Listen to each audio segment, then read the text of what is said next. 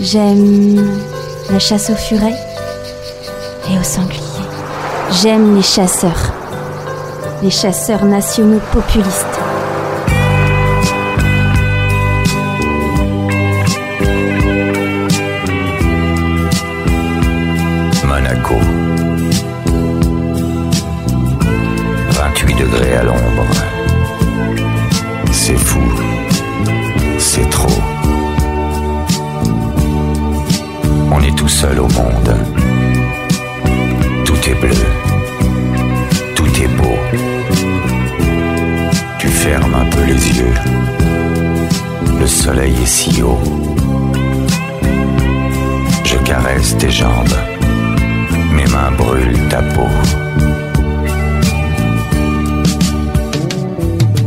Et cette injustice, elle s'étale tous les jours dans les moindres faits divers.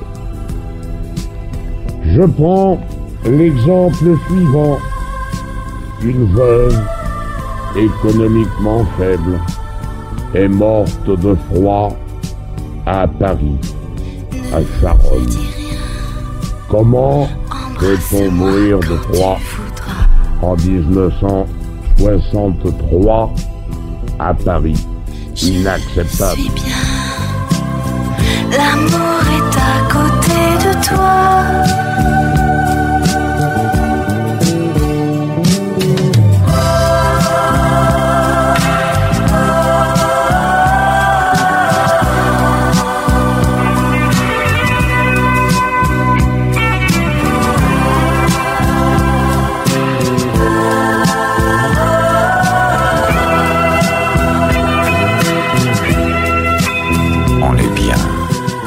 Voici, cela c'est dans la Meuse.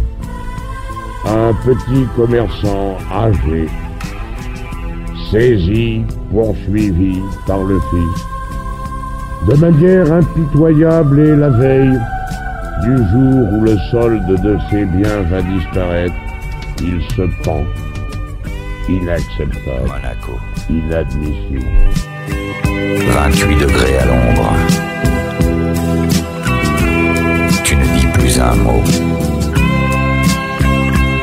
J'éteins ma cigarette. Il fait encore plus chaud. Tes lèvres ont le goût d'un fruit sauvage. Et voilà, comme une vague blonde, tu m'emportes déjà. Ne dis rien. L'amour est au-dessus de moi. Et voici un enfant dévoré par un rat. Dans une cave où il habitait, pauvre bébé, avec dix de ses frères et sœurs, et les parents depuis huit ans attendaient un autre logement que cette cave. Inadmissible et cependant. Le fait divers passe sans jamais réussir à émouvoir la majesté des pouvoirs publics et leur suprême indifférence à l'égard de l'injustice. Bienvenue dans Pavillon de chasse sur ERFM. Appuyez sur la détente dissidente pour en finir avec la culture du plug anal.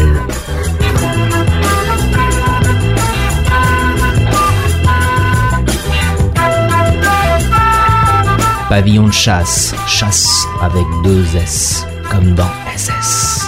Musique, bouquins, poésie, films, vidéos, revues de presse, internet, etc.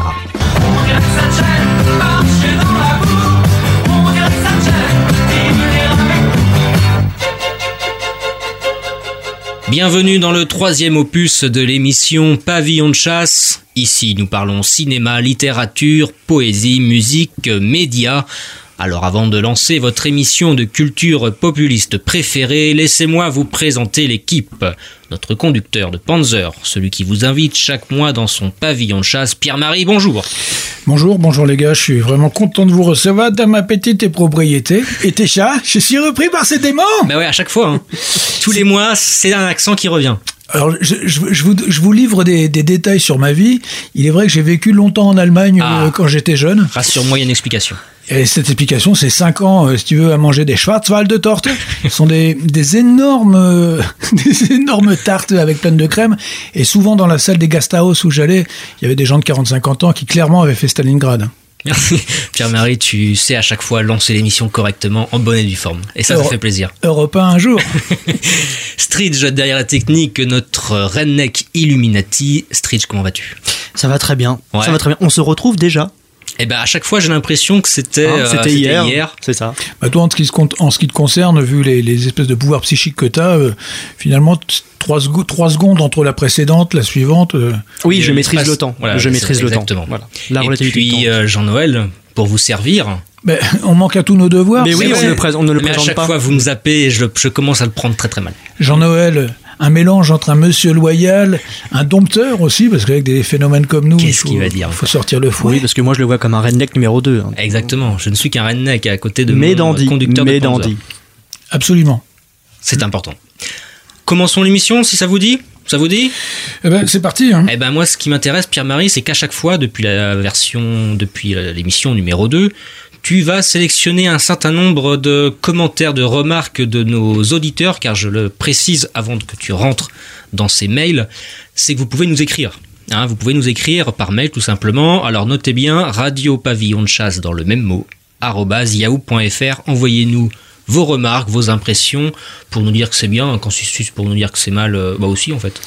On a un petit peu de, de tout en, en tout. réaction. Et, et moi, j'étais impatient justement de- d'en prendre connaissance. Alors, il va de soi que j'ai largement parlé autour de moi de mon implication dans ce projet sulfureux. J'ai eu des retours. T'as reçu des euh, baffes Comment ça s'est passé? Ah, il y a des gens qui font euh, qui font la gueule. Ouais. Là, là, c'est c'est clair que j'ai quelques amis, euh, enfin des amis. C'était des amis. Oui, oui, ils font, ils font la gueule quand tu, tu dis ouais tiens j'ai un petit projet radio. Ah oui où? Ah, Sur égalité et réconciliation. Merci, bonne soirée. Voilà, c'est ça. On passera Noël euh, tout seul dans notre coin et toi tu dégages.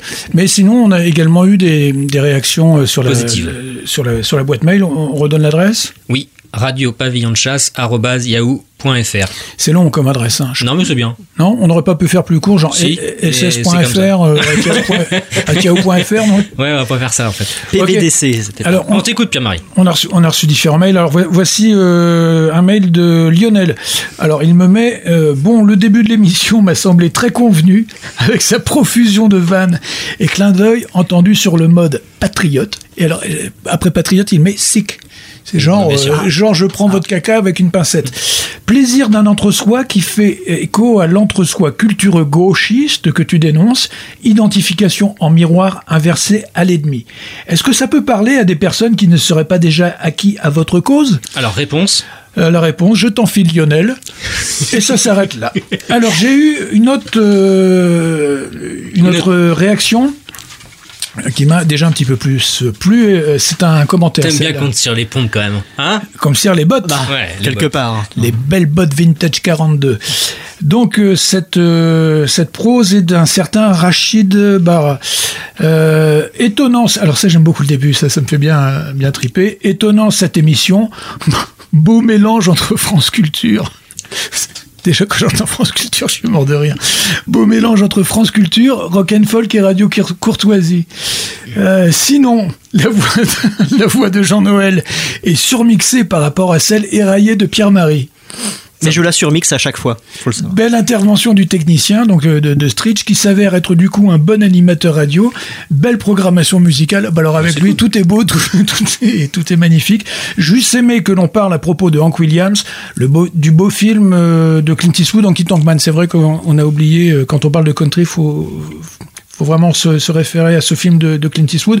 Bon, pour le reste, c'est vrai que j'aimerais bien que ma voix soit largement devant celle des autres, et euh, elle n'est pas éraillée. Non, elle est très bien, Pierre-Marie. Elle a un charme Elle voilé. a un charme. Ouais, elle a un charme euh, allemand.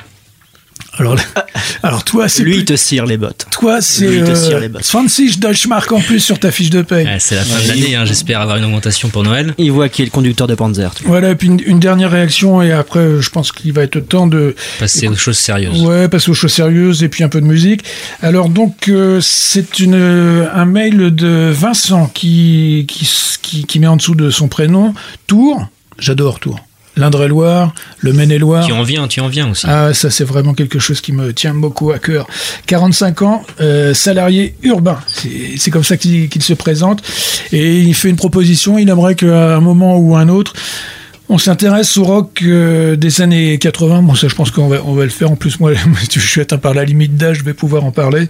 Euh, il suggère de, de parler de la souris déglinguée et il dit que c'est du, du rock pro- prolétaire patriote des années 80-90. Je sais pas si vous serez d'accord. Euh, les Vampas. Bon, alors là, euh, il y aura, il y aura un titre des Vampas tout Il à va l'heure. être servi. Ouais, il va être servi. Tu vas être servi, Fred. Et ce que j'ai bien aimé, c'est sa, sa réflexion. Il met c'est du rock déjanté des années 90, à mes yeux chrétien, malgré des aspects démagogistes. Je trouve que c'est une, une belle, Belle définition. Di- Didier Vampas, oui, pour moi, il y a quelque chose de, de cet ordre-là. Alors, on va voilà. pouvoir écouter le premier morceau de l'émission avant de lancer officiellement la troisième émission de Pavillon de chasse. Pierre-Marie, que nous as-tu concocté pour ce premier morceau Ah, le premier morceau, c'est directement euh, un, un poids lourd de la chanson française. Surtout ceux qui ne l'aiment pas, ne, restez quand même. ne nous quittez Écoutez bien. Ouais, ne nous quittez pas. Je sais que certaines personnes, mais surtout si tu écoutes les Vampas ou la souris déglinguée, ça va être un petit peu dur. Euh, Il s'agit de Francis Cabrel. Mais Francis Cabrel a été en Louisiane euh, où il a enregistré ce titre avec euh, Zachary Richard. On en reparle dans un petit instant.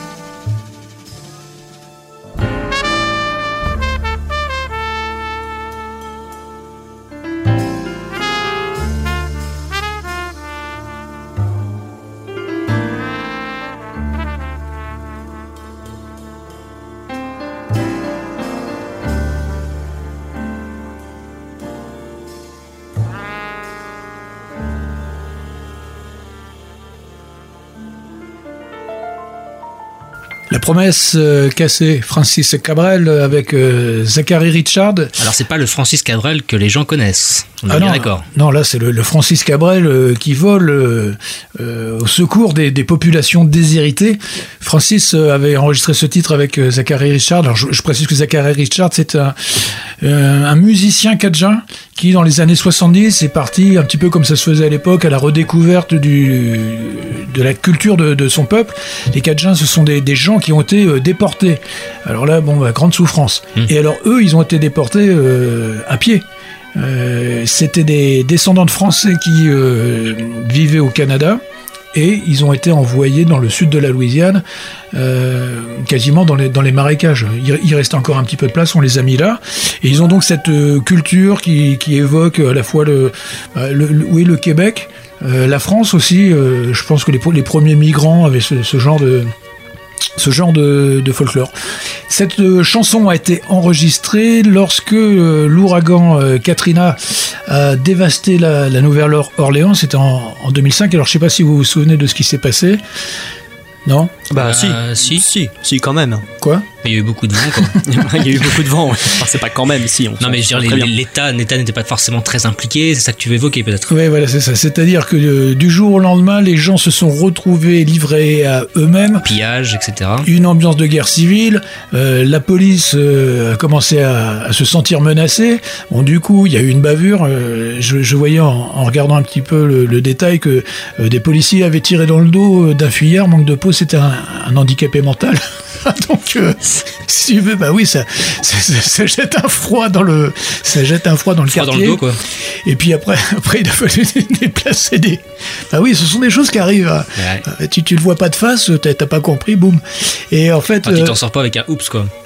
Alors après, il a, il, a, il a fallu passer en commission. Enfin, donc voilà, c'était le moi ce que ce qui m'intéressait dans, dans cette chanson, euh, c'était de voir ce qui se passait lorsque l'État n'était plus là et que les gens étaient livrés à eux-mêmes et que à un moment donné, euh, bah, on se débrouillait comme on pouvait.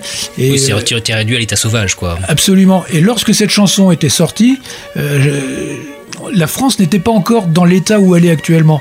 Et, on, ne comprenait pas vraiment. Alors on disait ouais, George Bush euh, n'a pas bien assuré, enfin le- les républicains. Mais nous maintenant nous avons Macron. Et Ah oui. Et nous avons eu l'ouragan Irma. Et on a bien vu à Saint-Martin, euh, Saint- Saint- Saint-Barthélemy, que de la même façon, ben, il n'y avait personne pour aider les, les gens. Euh, même cause, mêmes effets. Et c'est en ça que j'ai trouvé que cette chanson était intéressante. Bon, je pense que là, on, on a fait notre... fin de la parenthèse. Ouais, fin de la parenthèse, on a assuré la, la- la mission de service public.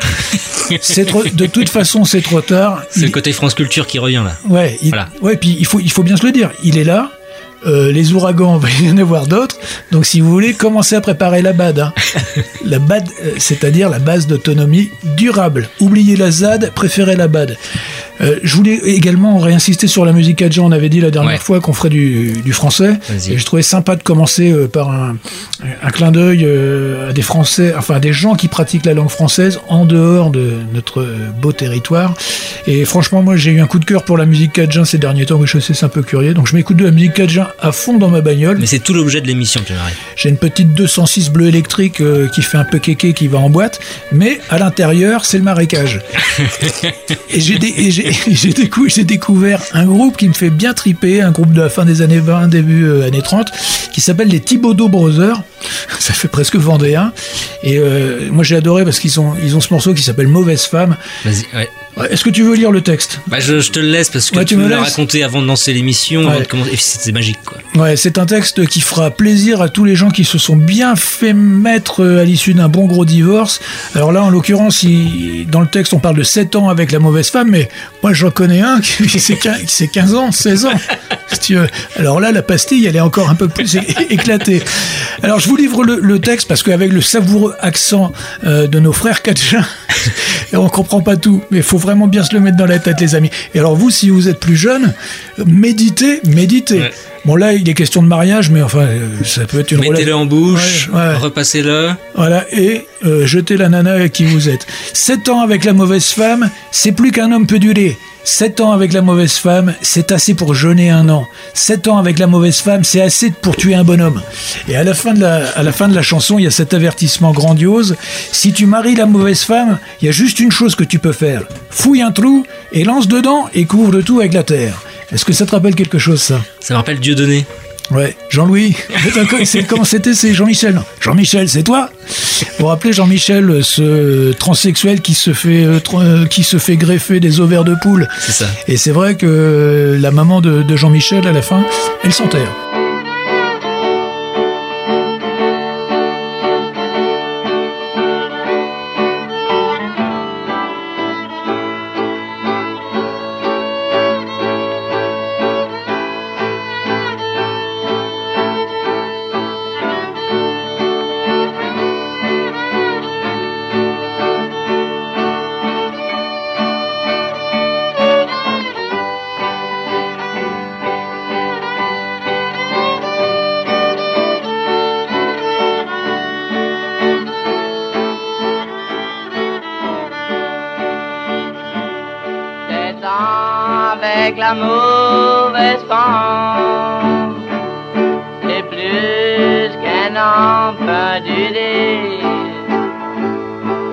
C'est avec la mauvaise femme.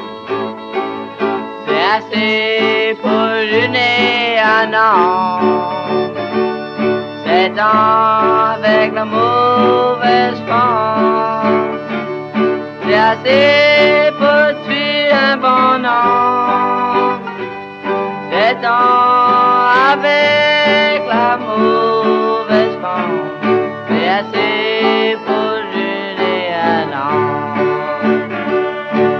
Si tu penses à te marier, écoute à quoi je vais dire. Si tu maries la mauvaise femme, c'est pire que vivre dans l'enfer. Si tu maries la mauvaise femme, y'a que tu peux faire. Fouille et. Écoute-toi avec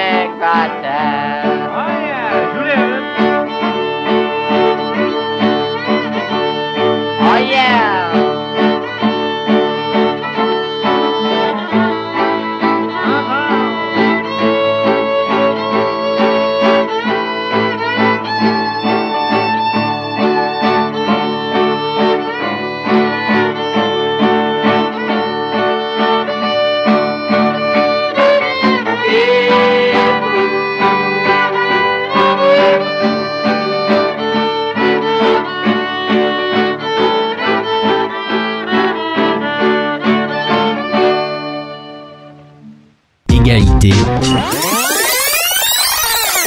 et révisionnisme. Alors, sauf erreur de ma part, Ce serait étonnant. le message est clair. Égalité et révisionnisme est une rubrique de réinformation pour les auditeurs de toutes couleurs. Blanc, moins blanc, rosé ou rougeau et tous les autres.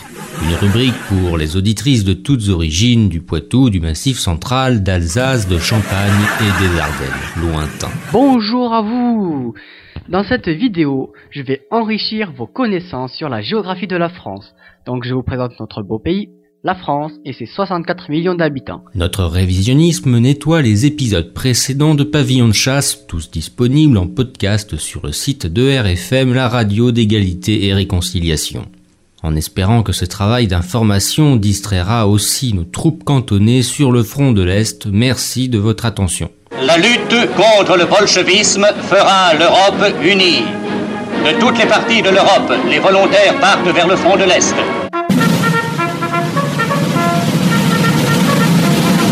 Bon, tout cela est bien joli, mais cette rubrique devrait s'appeler Égalité et négationnisme. La précédente émission est handicapée au point qu'elle mériterait l'éradication. Toute cette difformité sonore n'a qu'un responsable. Pierre-Marie alias Pim. L'autoproclamé conducteur de Panzer, un être tout-terrain et blindé par la méchanceté. Ferme ta gueule Comparez nos chroniques, nous les rednecks, les miennes, je suis Jean-Noël, le dandy, et celles de Stridge, le technicien Illuminati. Elles sont magnifiques comme des jardins à la française. Bien taillées, bien proportionnées, truffées d'idées et richement illustrées. Nos dictions sont formidables, notre engagement dissident irréprochable comme la moustache du maréchal. Je fais à la France le don de ma personne pour atténuer son malheur. Alors qu'avec Pim, c'est le royaume de Branly Branlo. Le style métèque, rastaquaire et vendeur de tapis. Désormais, je tiens un journal intime où je consigne mes observations concernant cet être démoniaque, possiblement franc-maçonnique à l'appendice nasal disproportionné. Si je venais à disparaître sans laisser de traces, veuillez noter les faits suivants. À chaque début d'émission, il nous oblige à écouter une antiquité musicale. D'après lui, c'est bon pour la calcification des os. Je vous rappelle les paroles de la chanson Saute crapaud enregistrée en septembre 1929 à Memphis pour le label Victor par l'accordéoniste Columbus Frudge. Saute crapaud, ta queue va brûler, mais prends courage, elle va repousser.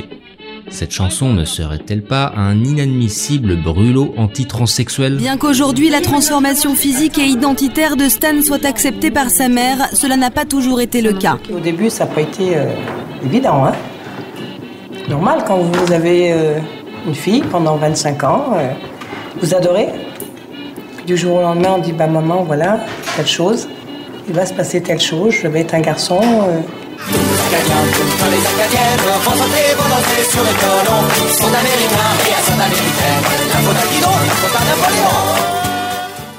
En tout cas, la percussion lancinante que vous entendez tout du long de la chanson est réalisée par l'artiste cajun qui tout simplement frappe une caisse de Coca-Cola en bois. Qu'est-ce qu'un cajun?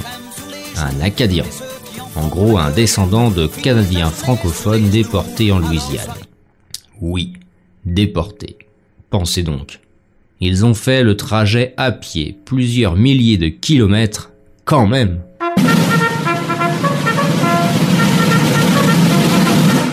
Côté programmation musicale, la situation n'est pas plus reluisante. Lors de sa présentation hésitante des principaux groupes du style rock sudiste, Pim a tout simplement relégué en arrière-plan ceci.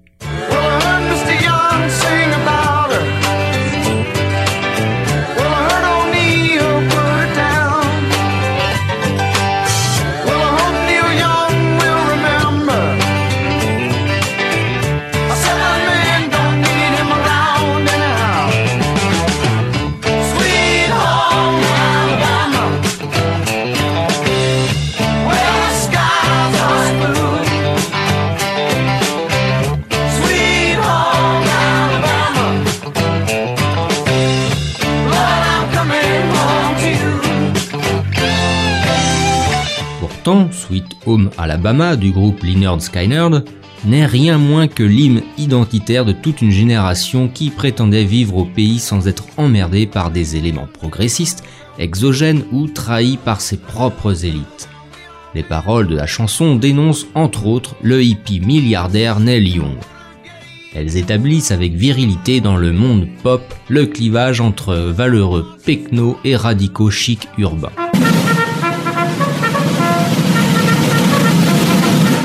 Comme nous vous l'expliquions, Toby Keith a été la vedette du concert d'accueil de Trump à la Maison Blanche. Méritait-il de bramer de somptueux hymnes patriotiques devant Donny et sa petite famille? La question est posée quand on entend Vaki Tobaki son dernier titre, rien moins que l'apologie de l'herbe à crétin. Toby, dans sa chanson, énumère toutes les herbes à crétin connues mais clame sa préférence pour celles cultivées dans les États confédérés. Ce succès est publié après une longue absence de Toby. Aurait-il vaincu son alcoolisme chronique?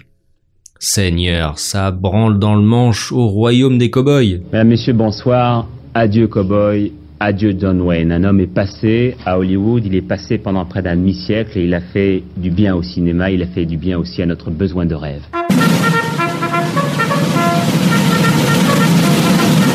Quelques auditeurs nous ont fait part de leurs interrogations après la diffusion de la chanson satirique de Sacha Cohen Baron Put the Jew in the Well, ce qui signifie Mets les juifs dans le puits.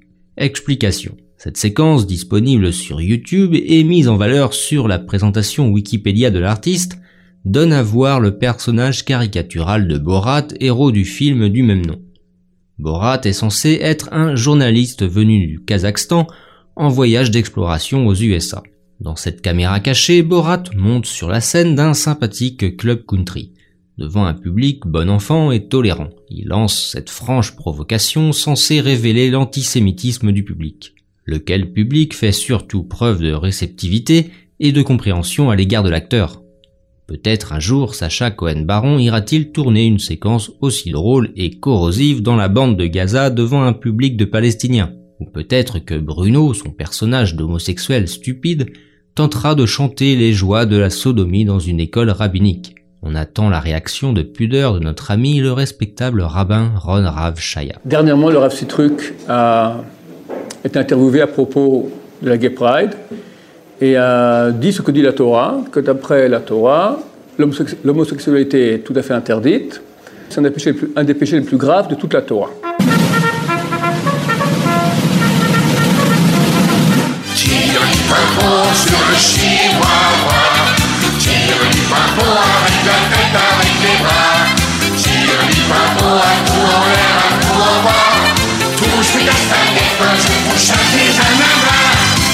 La rubrique cinéma était consacrée au film Elvis et Nixon. Préoccupé par le sauvetage de la réputation d'Elvis Presley, nous n'avions pas jugé utile de préciser que le rôle du président Nixon est tenu par Kevin Spacey. Entre-temps, la planète entière a appris que Kevin est un homosexuel accusé de viol sur des adolescents. Message personnel pour Kevin le frotteur. C'est pas bien d'avoir ces comportements immondes tout en salissant des personnages héroïques tels que Monsieur Presley. Et baisse la tête quand on te parle du King. Le poème Ton orgueil peut durer au plus deux ou trois ans est de Théophile de Viau, grand rebelle du XVIIe siècle. Ce magnifique poète fut, paraît-il, soupçonné de commerce sodomite avec un certain sieur des barreaux et donc condamné à mort. L'albatros réussit à s'envoler avant la pendaison. La justice de son temps débonnaire avec les bougres le gracia. La sodomie est politique. Oui, je sais. Sujet suivant. Donc soyez gentils, respectez un peu plus les, les passifs. C'est beaucoup de travail pour nous faire plaisir, nous les actifs. Mais t'es aussi. C'est vrai.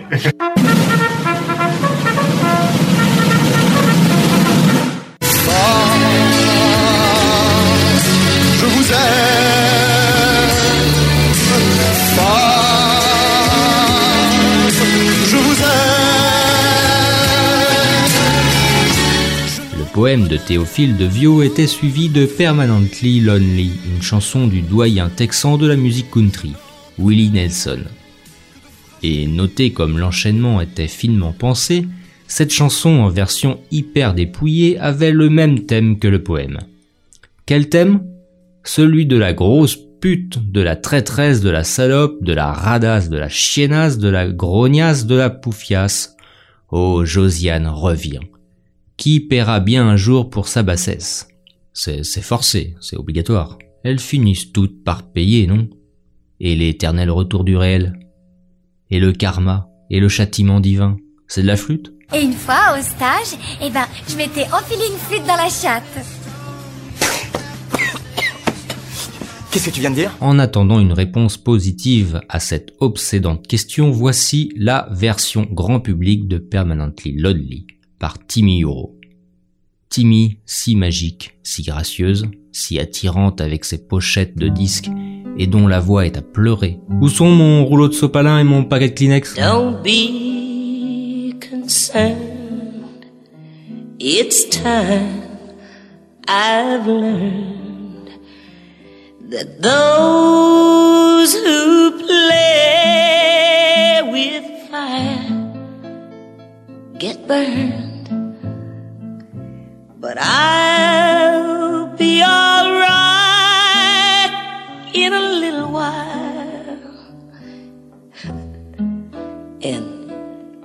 and you'll be permanently lonely.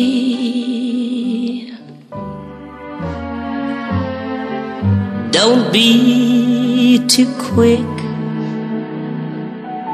to pity me. Don't salve my heart with sympathy. Cause I'll be alright in a little while.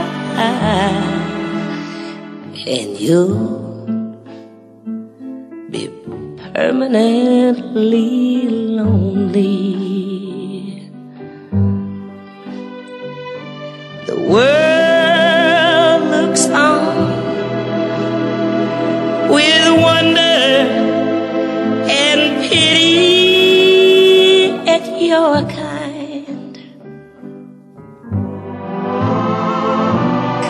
knows that the future is not very pretty for your kind.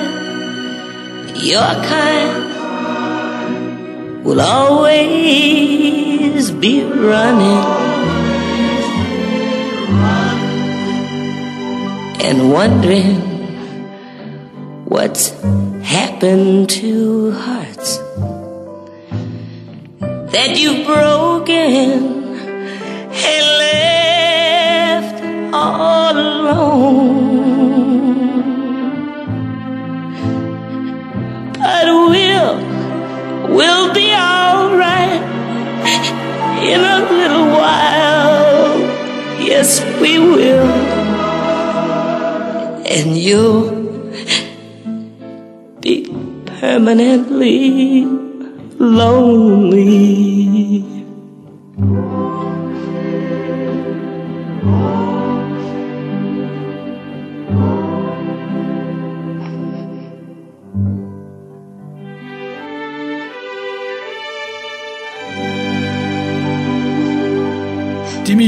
C'est une euh, chanteuse qui n'a eu aucun succès en Europe, aucun succès en France, qui a tenté une carrière euh, en T'es bon Hollande. marketing, toi. J'aime beaucoup le désannonçage. J'adore. Bah, si tu veux, elle est morte depuis longtemps, il n'y a plus de disques à vendre, euh, on, on peut y aller. Mais en, en revanche, la- c'était un peu ce, ce genre de, de- de chanteuse quand même qui avait euh, une vraie soul dans la, dans la voix et qui bossait en gros à Las Vegas. Donc j'imagine qu'elle a dû connaître une sacrée bande de mafieux. Et euh, j'ai trouvé ça assez sympa de la, la- de la mettre parce qu'on on avait mis du Willie Nelson euh, lors de la dernière émission et c'est- une, une chanson de Willie Nelson. Alors, de quoi va parler l'émission Pavillon de chasse numéro 3 Qu'est-ce qu'on va pouvoir écouter pendant une heure? Pierre-Marie, raconte-nous. Beaucoup de musique, certainement beaucoup de blabla aussi, et puis euh, des rubriques. Alors certaines sont régulières, d'autres s'en vont, s'en viennent. Euh, cette fois-ci, on, On va parler de cinéma, de poésie. De toute façon, ça c'est les, c'est les fond- fondamentaux, Les ça. fondamentaux. euh, Et une nouveauté aussi pour cette émission, excuse-moi de te couper, avec une première rubrique média. Absolument. Alors ça, c'est vraiment important. J'es- j'es- J'espère qu'elle va être euh, régulière parce que mes énervements et les tiens et, ceux de Stridge, euh, Ça vient toujours des médias. Et c'est régulier. Euh, nous écoutons euh, tout. T'écoutes tes confrères. Mes confrères, bien sûr. euh, je, je vous salue, rédaction de Europe 1, que j'apprécie tout particulièrement. France Inter, dimanche dernier, j'ai encore entendu quelque chose de- d'excellent. Une historienne, euh, je me rappelle plus véritablement de son nom, il faudra que je le, je le recherche, Sarah Gimberger, un truc dans ce genre, qui annonçait qu'il faudrait peut-être installer en France, alors tenez-vous bien, des commissions égalité et réconciliation. Elle a précisément employé ce mot, donc évidemment mon oreille s'est tressée comme un, bras, et euh, je me suis dit de quoi retourne-t-il. En fait, elle voudrait qu'il y ait des espèces de commissions pour confronter euh, les méchants euh, bah, de souche hein, euh, à, euh, au péché de leurs ancêtres. Alors pour nous, on a bien compris que ça serait euh, ouais, l'Algérie, la Shoah, euh, tralala, et puis euh, peut-être qu'on remontera jusqu'à la Vendée, j'en sais rien. Et elle disait qu'il y avait eu des commissions égalité et réconciliation, donc elle avait bien utilisé ce terme, euh, dans les États confédérés. Alors les États que j'apprécie tout particulièrement, à un moment donné, il a fallu, paraît-il, euh, qu'il y ait des politiques publiques pour que les braves bourricots euh, apprennent que euh, dans les années 60 du 19e siècle, il y avait eu quelques problèmes entre des populations d'origines diverses et variées. Personnellement, je suis pour la culture, l'intelligence et la compréhension. Je n'ai pas besoin que des politiques viennent euh, m'expliquer ce que je dois penser, quand il faut le penser et comment. Après, tu ne le sais peut-être pas, mais à mon avis, si le titre euh, c'est Égalité et Réconciliation, peut-être qu'Alain Soral sera convié euh, lors de ses commissions. Oh bah, j'en doute- J'en doute pas une seule. on sait pas. Hein. Ah, ça- ça, je pense que ça serait peut-être même la première chose à faire. Ça, euh, c'est clair et net. Et on mettrait dans un petit chapeau quelques petits papiers. tu sais, Par et, exemple. et on mettrait guerre d'Indochine sur des papiers pliés, un autre, euh, je ne sais, je sais pas quoi, guerre d'Algérie. Hmm. Et lui, on lui demanderait de, de- de tirer un papier. Je pense que je sais déjà lequel va sortir. Ou alors tu peux faire des petites cocottes en papier, tu sais. Oh, bah, on peut, on peut s'amuser aussi. Mais alors attention à ce que tu dis. Un mélanger le ludique et quelque chose de grave. Parce que moi, je trouve que c'est grave. Tu vois? Il faut se mettre dans le ton euh, France Inter. Je- C'est grave. C'est grave ce qui s'est passé. Se, se soumettre au péché de ses, ante- de ses ancêtres, hein, c'est ça. Oui, il faut se soumettre. Il faut. il Combien faut. ça coûte? Combien ça coûte? Euh, Eh bien, écoute, euh, ça me paraît être une programmation assez riche. Donc on va. On dit pas tout, hein, parce que euh, restez vraiment jusqu'à la fin, parce que dans la partie littérature, Ouais. ça va, ça peut saigner des oreilles. hein. Bah, là, euh, clair- clairement, euh, je pense que la petite historienne dont le nom m'a déjà échappé, je pense que ça peut l'intéresser. On, on va se faire un. Il y avait le quart d'heure américain dans les dans les booms, les booms de euh, l'époque, oui. de l'époque. Et ben là, ça va être le quart d'heure pétainiste. Non, Si. non. Une belle ambiance avec euh, le Père Noël, avec euh, sa moustache blanche, son képi. Euh, Mario Bros, quoi. Ouais, on va on va s'intéresser à la littérature euh, des collaborateurs. Pavillon de chasse. Das ist eine Emission populiste. Pavillon de chasse. Sur ERFM. Alors Pierre-Marie, c'est une émission placée sous le signe de la noirceur, car c'est une émission du mois de novembre, et au mois de novembre, il y a eu deux, trois, euh, deux, trois dates euh, un peu glauques, un peu tristes, qui font partie de notre histoire. Le mois de novembre n'est pas le mois le plus tendre. Il va vers décembre. Ah, poète. hein. Là, ah oui, là, poète. tout de suite, on sent la plume. Ah oui. Alors, effectivement, nous sommes un petit peu en décalage avec vous. Nous sommes encore quelque part en novembre et nous tendons vers décembre, vers euh, la, la lumière. Les jours se rallongeront et bientôt il y aura des crèches partout. Des crèches au coin de la rue, des crèches euh, dans chacune des pièces de ma maison. C'est important. Pour moi, c'est important. Ouais. La crèche, visuellement, c'est quelque chose qui doit, euh, qui doit être partout.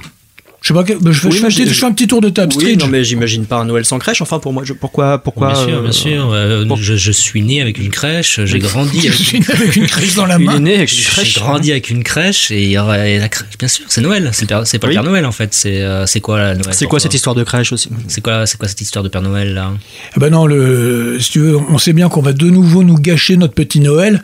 Bah, en ce qui me concerne, c'est le Noël des petits vieux, mais on va encore nous le gâcher euh, en nous disant qu'il ne faut pas qu'il y ait de crèche, qu'il faut qu'il y ait des plugs anales.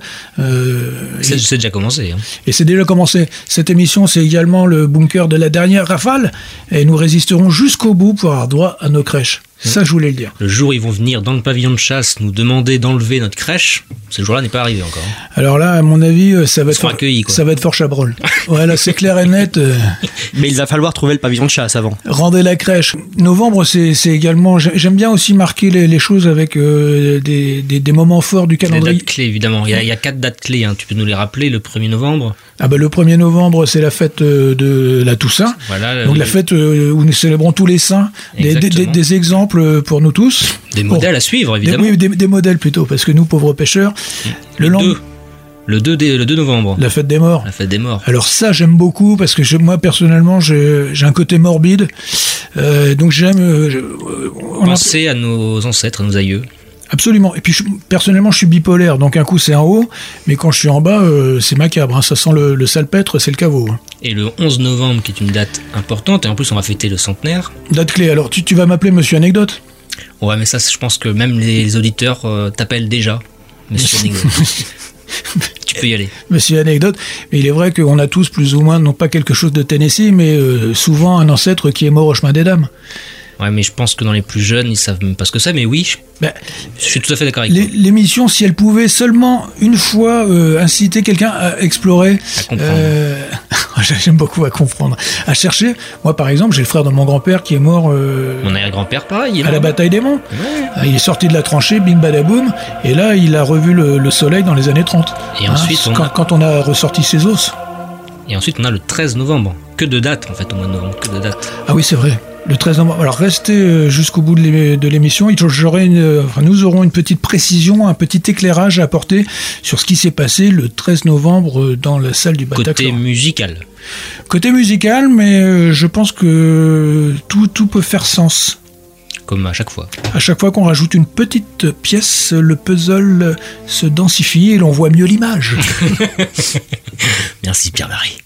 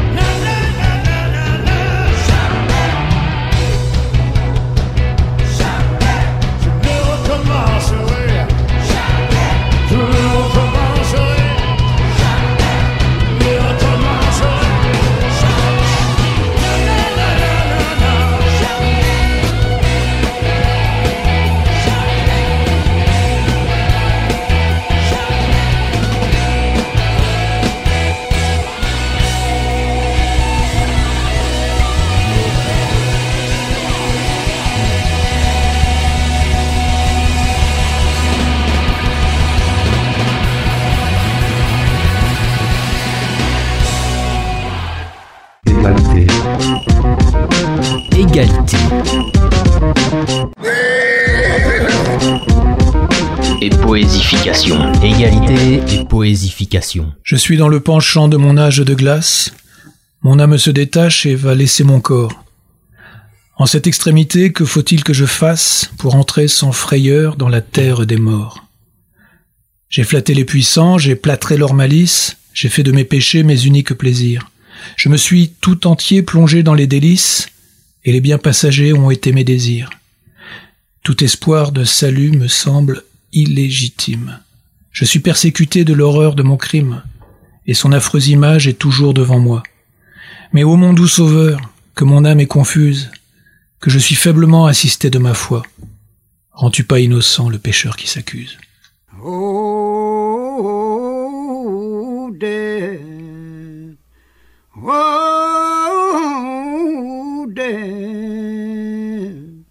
Won't you spare me over till another year?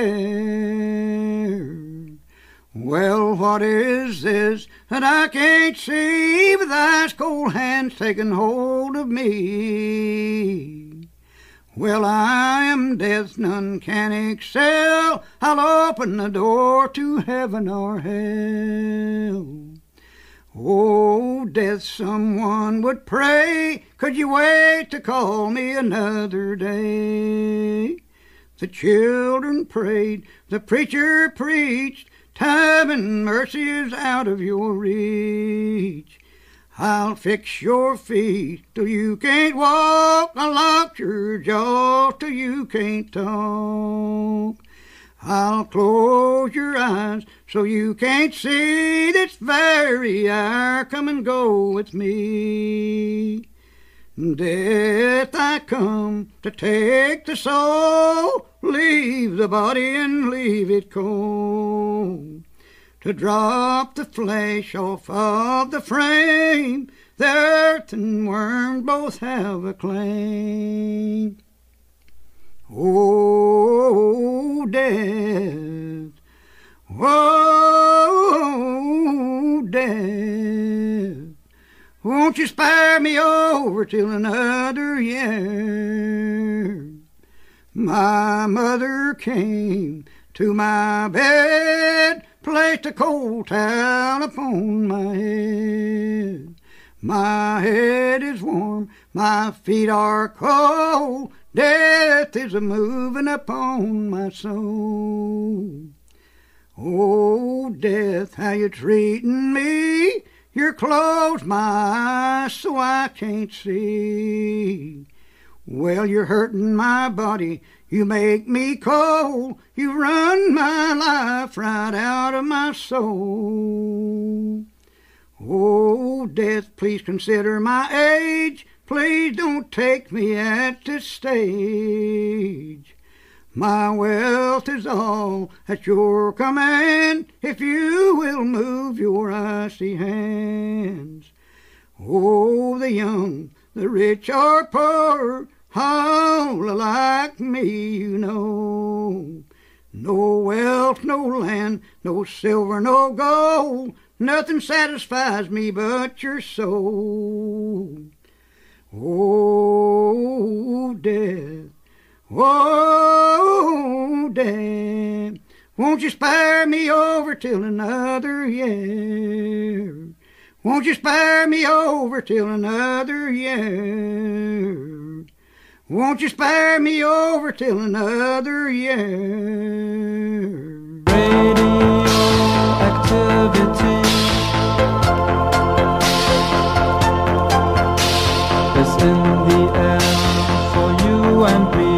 Avec égalité et radioactivité, nous inaugurons une nouvelle rubrique. Il s'agit ici de réagir à l'influence pernicieuse des ondes hertziennes sur nos cervelles. Qu'elles soient nationales ou locales, associatives ou lourdement capitalistes, nous écoutons les radios et nous réagissons. Pim, pour cette première, tu t'es penché sur le cas de... Lundi 16 octobre, France Inter, radio de sévice public.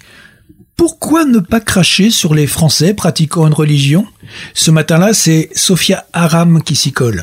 Elle assène donc avec hargne que les trois religions monothéistes sont responsables de la condition féminine, que dis-je? De l'esclavage féminin. Mais euh, le prétexte à cette bêtise triomphante? L'affaire Weinstein. Ah, la fameuse. Weinstein. Une affaire qui révèle avant tout les mœurs de la religion spectaculaire marchande mondialisée, cette religion au sommet de laquelle trônent les Hollywoodiens. Religion où n'importe qui, homme, femme, enfant, chien, orc, dauphin, est vendu au plus offrant des désaccès. L'un des miracles de la reli- L'un des miracles de la religion spectaculaire marchande consiste à transformer la dernière des connasses en semblant d'intellectuels. Dans cette religion, les églises sont des chaînes de télé, les radios des mosquées et les sites d'information officiels des synagogues. Dans cette religion, les bits sont souvent des échelons qui permettent de s'élever vers les hautes sphères de la bourgeoisie. Fin de la digression. Sophia Aram est au micro. Waouh Cette intelligence-là, on sent qu'elle est héritière de Platon, de David Hume, de Hegel, de Nietzsche, et si je n'avais pas peur de passer pour un nazi, je dirais bien de Heidegger. Mais euh, Sophia Aram ne peut pas compter sur son physique pour faire la différence. Hein. J'imagine que sa pensée est de très haut niveau. Sa chronique lui ressemble, sèche, sans surprise, osseuse, hargneuse, sans prise de risque. Elle s'attaque bien sûr plus au catholicisme qu'à l'islam, et plus à l'islam, oh surprise, qu'au judaïsme. Selon elle, trois terribles machines à soumettre les femmes aux hommes, et point barre. Balèze le niveau conceptuel. Au passage, Sophia Aram, brave commissaire politique, s'offre un règlement de compte. En trois mots, elle dénonce une certaine Eugénie Bastier. Pour nous, bétail de service, ce nom ne fait que passer à la vitesse de la lumière, on n'a pas le temps de comprendre. Mais les initiés de sa caste, ceux qui tiennent les mêmes positions qu'elle dans l'espace public, ont dû noter sur leur liste noire ce nom. J'ai fait quelques recherches. Eugénie Bastier est donc euh, journaliste, essayiste. Elle a travaillé au Figaro, elle est rédactrice en chef euh, d'Intégral, une revue d'écologie d'inspiration catholique. Ouais, j'ai bien dit catholique. Elle a participé à la manif pour tous. Surtout, elle s'est opposée à Jacques Attali sur le plateau de Ce soir ou jamais. Ok On a tout pour déplaire en fait. Et elle a donc été euh, désignée, mais très rapidement, ça prend deux secondes, au sein d'une d'une chronique où on nous crache naturellement euh, bien à la face. Et puis c'est une jeune journaliste, elle, est, elle commence sa carrière, donc là c'est vraiment euh, casser les genoux. Ah ben, euh, son nom, son nom est rentré instantanément dans des milliers de petits calepins. Mais peut-être que Sophia Aram croit poser les bases d'un débat fructueux. Il faudrait beaucoup de temps et de respect pour dire ce qu'est ou ce que n'est pas une religion, pour entrer dans la complexité des civilisations et de leur sacré, pour évoquer les relations que les femmes et les hommes spirituels en marche vers la mort, nous avec l'infini. C'est assez joli cette phrase. Hein à quoi bon contrer Sophia Aram? Euh, à quoi bon lui dire par exemple que l'athéisme et ses béquilles, le scientisme et le matérialisme ont produit toutes les doctrines de mort, toutes les machines de destruction, tous les processus de liquidation de ces 200 dernières années, à commencer par le génocide vendéen, à quoi bon tenter d'esquisser avec elle un dialogue? Dire comme femmes, enfants et toute vie sur cette planète sont menacés plus que jamais de mort par le matérialisme bourgeois triomphant, et cela à un niveau de destruction qu'aucune religion n'a jamais atteint à aucun moment de l'histoire de l'humanité. Et que dans ce contexte, la répétition des clichés sur la prétendue domination de l'homme sur la femme est juste l'expression d'une basse connerie qui ne sert qu'à tabasser la bonne intelligence. Alors pour illustrer cette chronique, n'y aurait-il pas un exemple concret à fournir afin d'amorcer une réflexion, à défaut de tomber d'accord? Bien sûr. Par exemple, quand de pauvres gens tombent dans les griffes d'une femme escroc qui se gargarise de religion pour les dépouiller, est-ce un péché à mettre au compte de la religion ou à mettre au compte de l'escroc? Quand cette femme escroc a des responsabilités politiques en même temps qu'elle se voile de religiosité pour duper ses proies, qui est à blâmer? Le système politique qu'il emploie? La religion qu'elle détourne? Les hommes? Ou son propre cœur d'hypocrite avide à elle? C'est vrai qu'avec du réel, on comprend tout de suite mieux. Mais est-ce que tu peux détailler un peu plus afin de nourrir notre réflexion, Pierre-Marie? Oui, sur ces sujets graves, j'aurais bien aimé entendre sur les ondes de France Inter, à heure de grande écoute surtout, hein, comme ce 16 octobre où je me suis pris cette chronique dans les dents, eh bien j'aurais bien voulu entendre sur ces sujets Khadija Aram, la mère de Sophia Aram. Sa maman, qui était présidente de l'association subventionnée Femmes de Trappe et d'ailleurs. Maman qui organisait de gentils repas de rupture du ramadan, qui donnait des entretiens télévisés sur la virginité, le mariage et le divorce en milieu musulman, bref, une sainte. Ouais, j'aurais aimé entendre cette femme libre. Libre parce que n'ayant été sous aucune domination masculine pour se faire mettre en tôle, j'aurais aimé entendre Khadija Aram, symbole d'une société où le patriarcat est si tendre qu'il lui a permis de devenir adjointe au maire de Trappes chargée de l'action républicaine, rien que ça.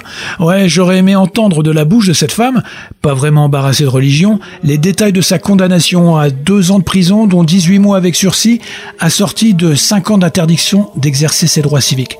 Sophia, est-ce Saint Paul que tu as bien voulu euh, citer dans ta chronique? Est-ce Saint Paul ou le prophète ou un homme qui l'ont forcé à voler 31 500 euros contre la promesse d'obtenir des cartes de séjour?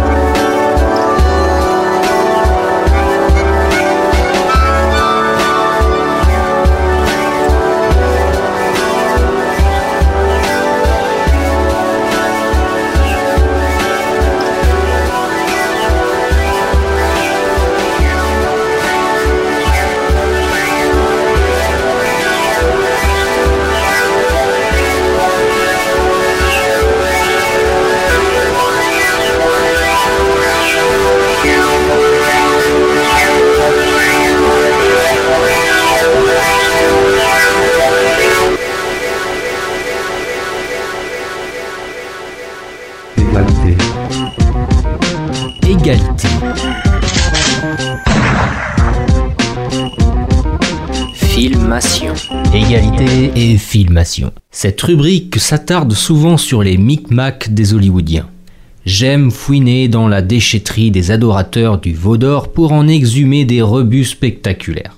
Des objets de grande consommation disponibles sur le dernier des sites de streaming. Lors du premier épisode, nous avons décortiqué I Saw the Light, minable biopic consacré à Hank Williams. Lors du second épisode, il a fallu autopsier une comédie vicieuse, Elvis et Nixon, dont le but était de flétrir Presley. Une grosse bête de foire, certes, mais un gars gentil. Quand même. Cette fois-ci, nous allons procéder différemment.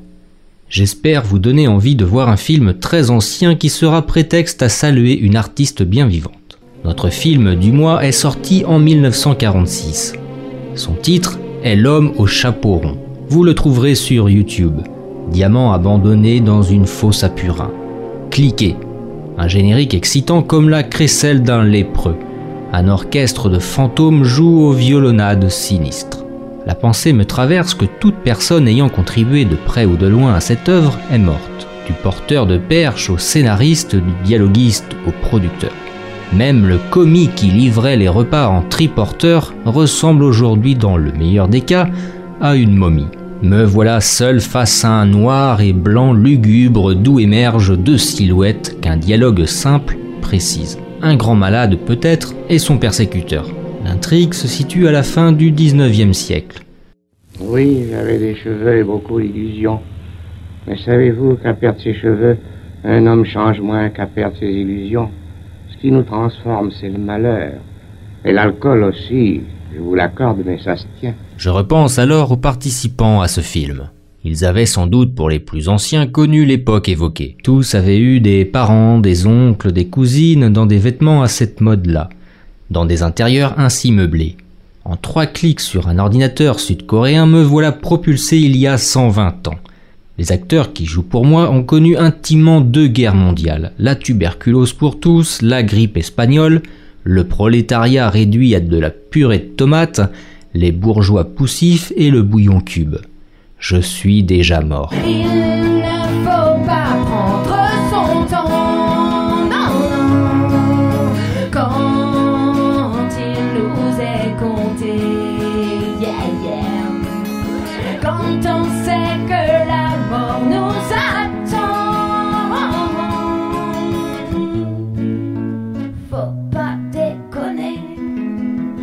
L'homme au chapeau rond. J'entre dans ce film comme dans un caveau qui serait une des portes de l'enfer. Ici, tout n'est que destin sadiquement ruiné dès le début. Effroi pendant. Maladie à la fin. Les rues sont faites pour le brouillard, les murs pour la suie. Les intérieurs, comme nos vies, même riches, sont pauvres. Ce monde est le nôtre. À cette différence près que l'illusion chevillée à nos braves carcasses nous le fait oublier. Tac à croire. Beaucoup de gens me demandent comment rire tout seul, comment rire à la maison, comment rire quand on ne peut pas aller au club de rire voisin, parce qu'il n'y en a pas. Rému et Aimé Clarion échangent quelques répliques et je prends la mesure de l'œuvre. Elle interloque l'âme. Elle provoque l'intelligence, lance des avertissements lugubres mais salutaires. Le spectateur plongé dans cette histoire désolante devrait s'éveiller de la routine et par la souffrance s'arracher jusqu'à une vie plus exigeante. Tac à croire. D'abord par le pubis, remontez par le ventre, la glotte et finissez en faisant résonner le crâne. Le but étant de vous chatouiller vous-même de l'intérieur. Attention tout de même aux effets secondaires comme les petits gaz impromptus. L'envie d'infliger une gifle salutaire entrait peut-être dans les motivations de l'immense Dostoïevski, dont le roman L'éternel Marie est ici adapté. Mais plus sûrement, c'est Humanité de toujours qu'il transcrit. Un veuf que sa femme a trompé à différentes reprises comprend que sa petite fille est l'œuvre d'un des amants. Il se venge de la plus abominable des façons et entre à nouveau dans une compétition louche avec son vieux rival. La réalisation de l'homme au chapeau rond, très classique, est signée Pierre Billon, un vieux routier du cinéma français. On sent d'ailleurs que l'immédiate après-guerre ne permettait pas une débauche de moyens. Le scénario est signé Charles Spack, dont les plus beaux titres de gloire sont La Kermesse héroïque, La Grande Illusion ou La Belle Équipe. Spack, aidé de Pierre Brive, fait le choix de scènes très lisibles qui prennent leurs aises et laissent le temps de s'interroger sur les intentions inavouables des protagonistes, de saisir derrière les apparences et les conventions de la vie sociale les désirs, les pulsions meurtrières. Les dialogues sont simples, et fort heureusement, il n'y a pas d'explication psychologique. Au contraire, les motivations des deux personnages principaux restent toujours troubles et ambiguës. Si vous souhaitez décortiquer les rouages de ce film et du roman de Dostoïevski, lancez-vous dans l'exploration de la pensée de René Girard. En effet, ils sont à l'origine d'une riche réflexion sur la violence, le désir mimétique, la haine, la sexualité, et toutes ces entités démoniaques qui nous font danser. À quoi tient donc le désir? Et que désire-t-on vraiment quand on désire? Peut-on aimer quelqu'un sans être d'abord amoureux de l'amour qu'on lui porte? La loi du désir en fait un faussaire, un caméléon déguisé en promesse de bonheur. C'est cette seule idée, cette intuition majeure, ce principe d'insincérité que René Girard découvre avec la littérature en 1961, dans un livre si clair qu'il en est lumineux, intitulé Mensonges romantiques et vérités romanesques, dont le propos traverse ensuite la totalité de ses ouvrages,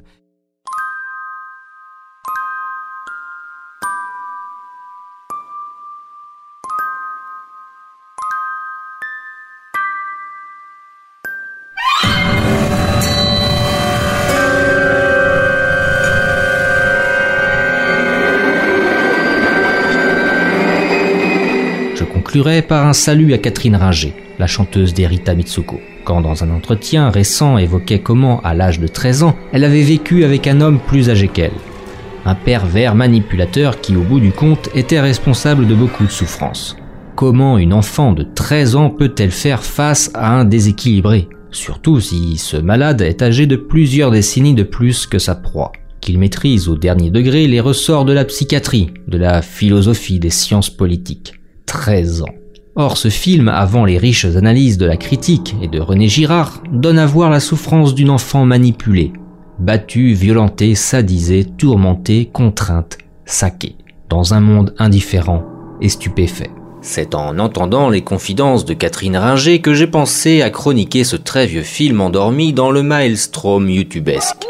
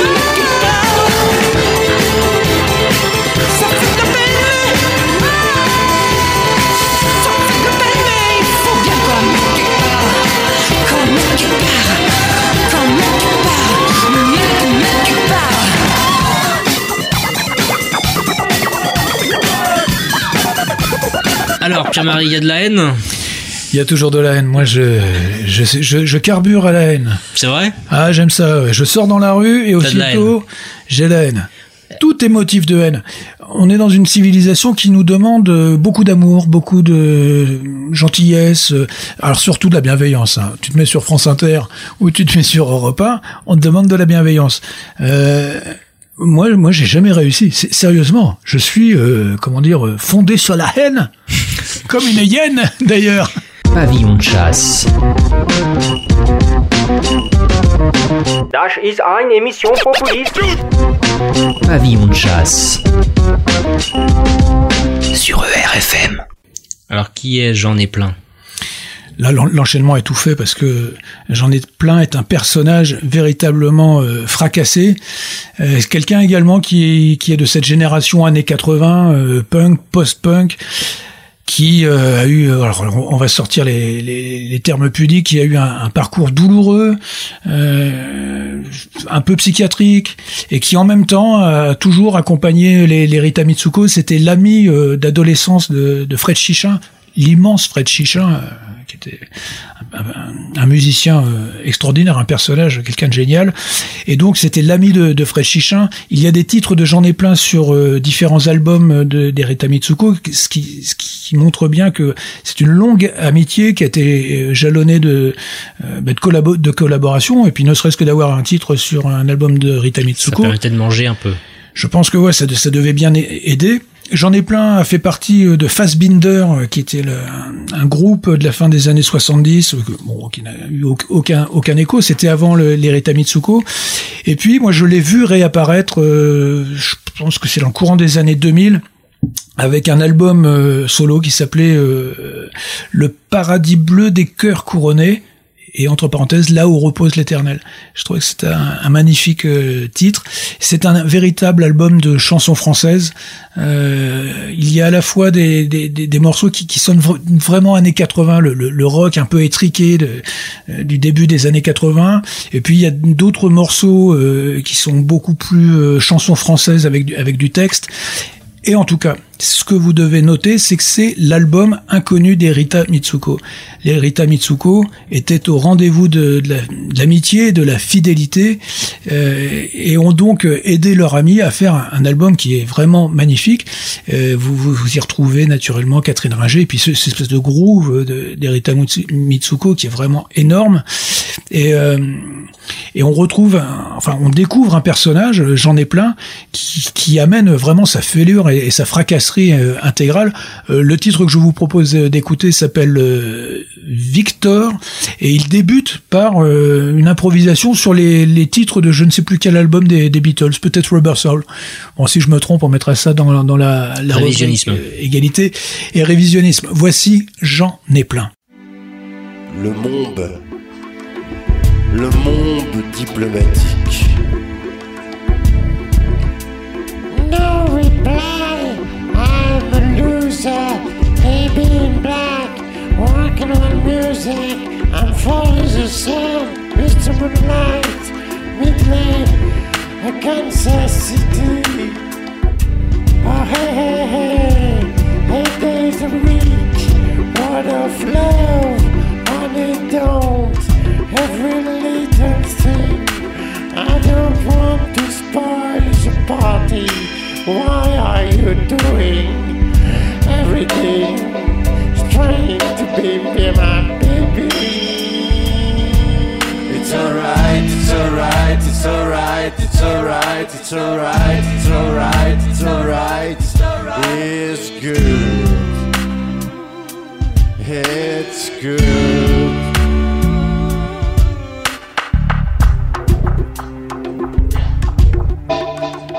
Scratching the sun and moving tower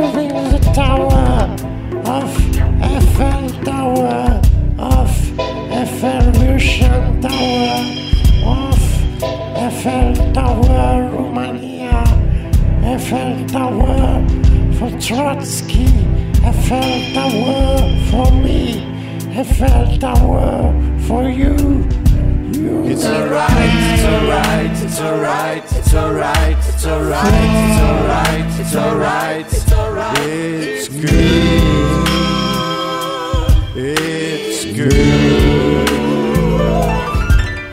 It's alright, it's alright, it's alright, it's alright, it's alright, it's alright, it's alright, it's alright, it's good.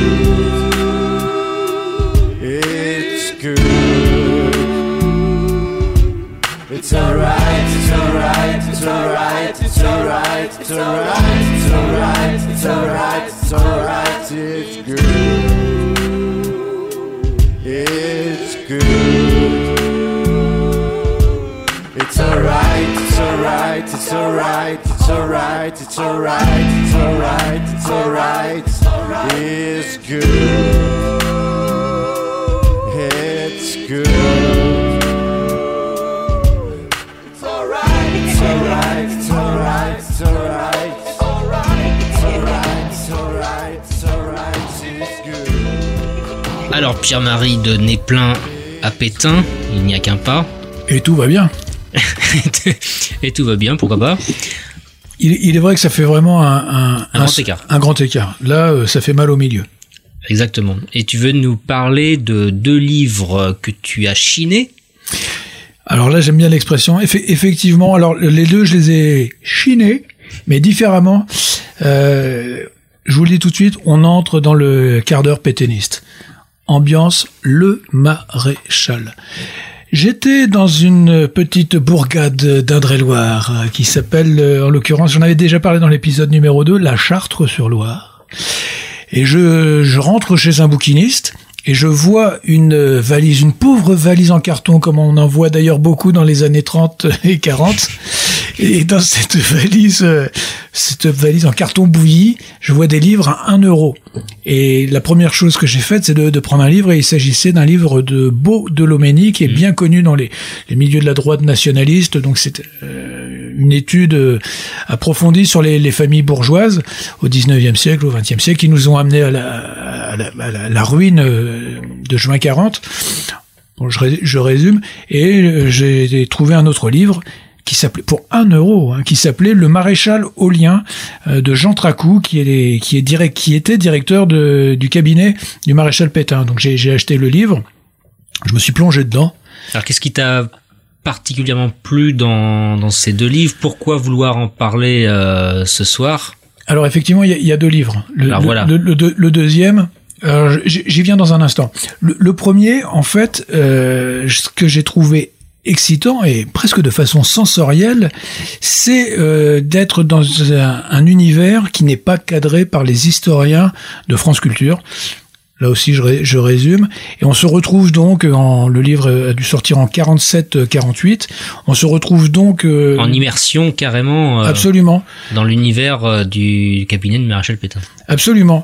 Jean Tracou, euh, donc a fait de la prison. Il est passé devant une haute cour. Hein, ces, ces tribunaux, euh, j'allais dire tribunaux d'exception, euh, qui se chargeaient de, de tous les collaborateurs, ceux, ceux qu'on appelait les collaborateurs. Moi, je préfère dire les participants.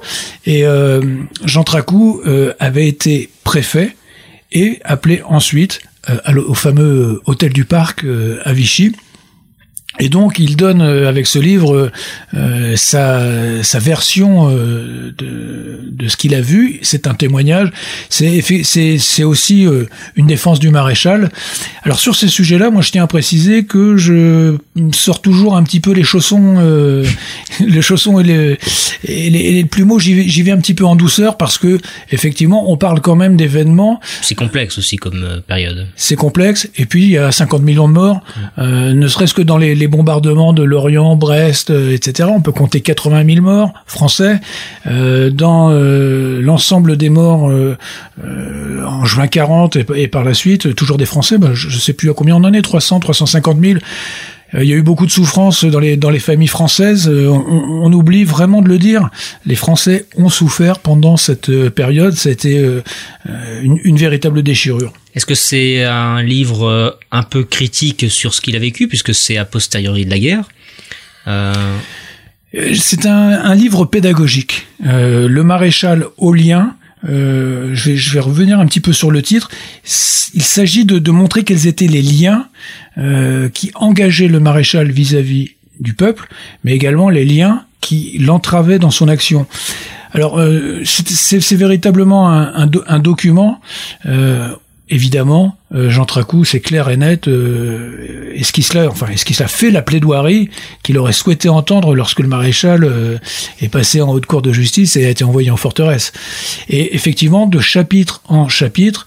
Euh, je ne dirais pas qu'il exonère le, le maréchal, mais vraiment il met des éclairages qui permettent de comprendre son action. Ce qui- ce qu'il faut savoir, c'est que le, le- le maréchal euh, s'est refusé à laisser un testament euh, très développé. Euh, il n'a pas souhaité se défendre. Il euh, affirmait que c'était dans ce qu'il avait euh, produit en tant que, par exemple, les, les communiqués, que l'essentiel de sa pensée euh, était euh, transmise. était transmise. Euh, Néanmoins, on peut quand même euh, dire que à l'arrivée, cela donne une figure presque énigmatique. Le maréchal laisse tomber quelques mots par-ci, quelques phrases par-là, euh, et ne détaille pas son action. Il faut dire aussi que euh, la situation ne lui permettait pas la locacité euh, que j'ai en ce moment. Évidemment. Et donc ça, c'est la partie euh, élite euh, de la collaboration de Vichy. Et tu as un second livre Absolument. qui est plus sur le terrain là. Absolument. C'est-à-dire qu'avec le maréchal Aulien, euh, on a euh, une vision euh, des grands ensembles. Et je dois dire que c'est peut-être euh, une critique que je pourrais mettre. euh, ces gens-là, au très haut niveau, ne s'encombrent pas de pitié, de commisération euh, pour la troupe. On parle très très peu de, de Du troufion de base quoi. Ouais, du troufion, de bains de sang, de massacres, de torture et de baignoires. Euh, là, on, on est, on est plutôt à se demander est-ce que les Russes vont s'arrêter à tel endroit? C'est de la géopolitique. Voilà, c'est de la politique. Alors, effectivement, dans le maréchal Aulien, on voit aussi toutes les espérances, tous les espoirs, tous les calculs politiciens euh, que les uns et les autres pouvaient entretenir et qui étaient tout à fait légitimes jusqu'à ce que la fin de la partie soit sifflée et que De Gaulle décide de faire sa paix avec les communistes et non pas comme ils avaient pu l'espérer avec euh, les pétinistes.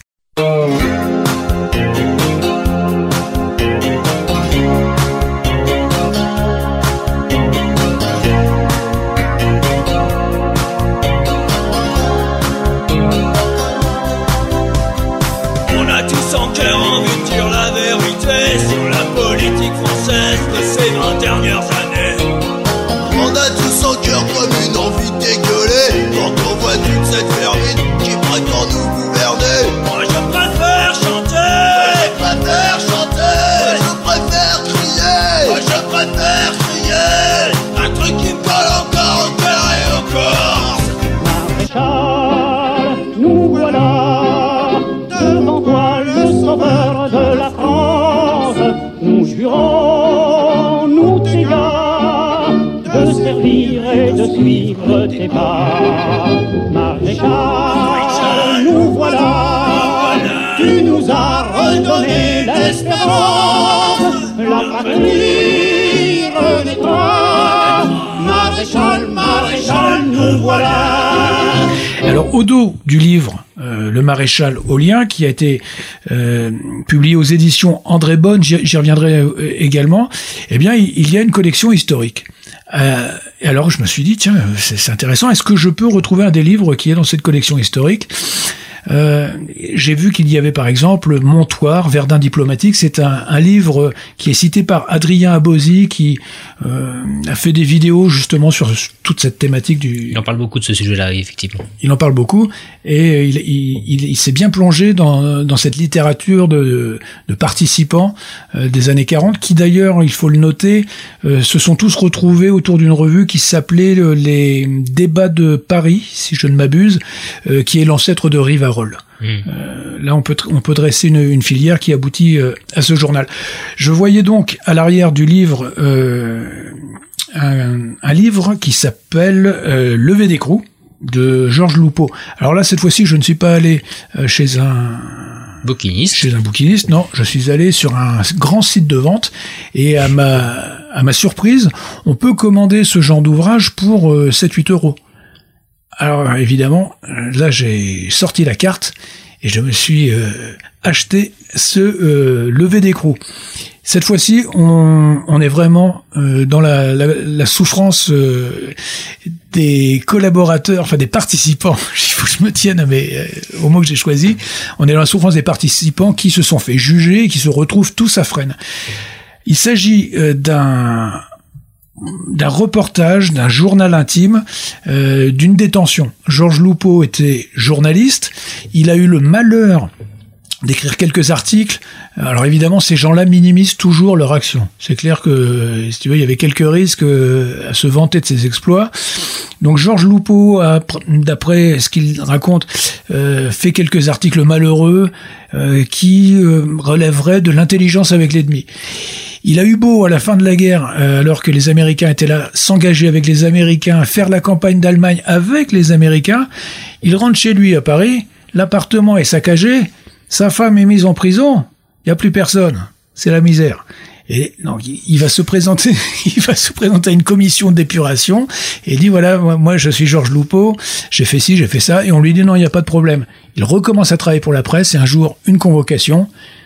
Il y va sans faire attention. Il plaisante un petit peu avec le président de la cour au début, et à la finale, il se retrouve dans la prison de Fresnes. Donc lui, ça a été léger, il a pris un an, mais un an quasiment pour rien. Et grâce à- au témoignage qu'il euh, laisse, on se retrouve avec, alors véritablement, l'ensemble de la péténie. J'invente ce terme. Euh, cela va des, des ministres du maréchal qui attendent pour certains euh, bah, d'être fusillés, euh, d'être exécutés, et puis on descend en- graduellement vers euh, bah, les, les exécuteurs des basses œuvres. Ça peut être, euh, cela peuvent être des, des miliciens, euh, ça peut être, cela peut être des, des gens du PPF beaucoup, parti des partis populaires français de, de Jacques Doriot. Et puis on, on apprend, enfin en tout cas pour moi, j'ai appris par exemple qu'il y avait une, une catégorie euh, qui n'est pas dans nos radars. Jamel pourrait euh, peut-être avec euh, ses sous euh, nous faire un film.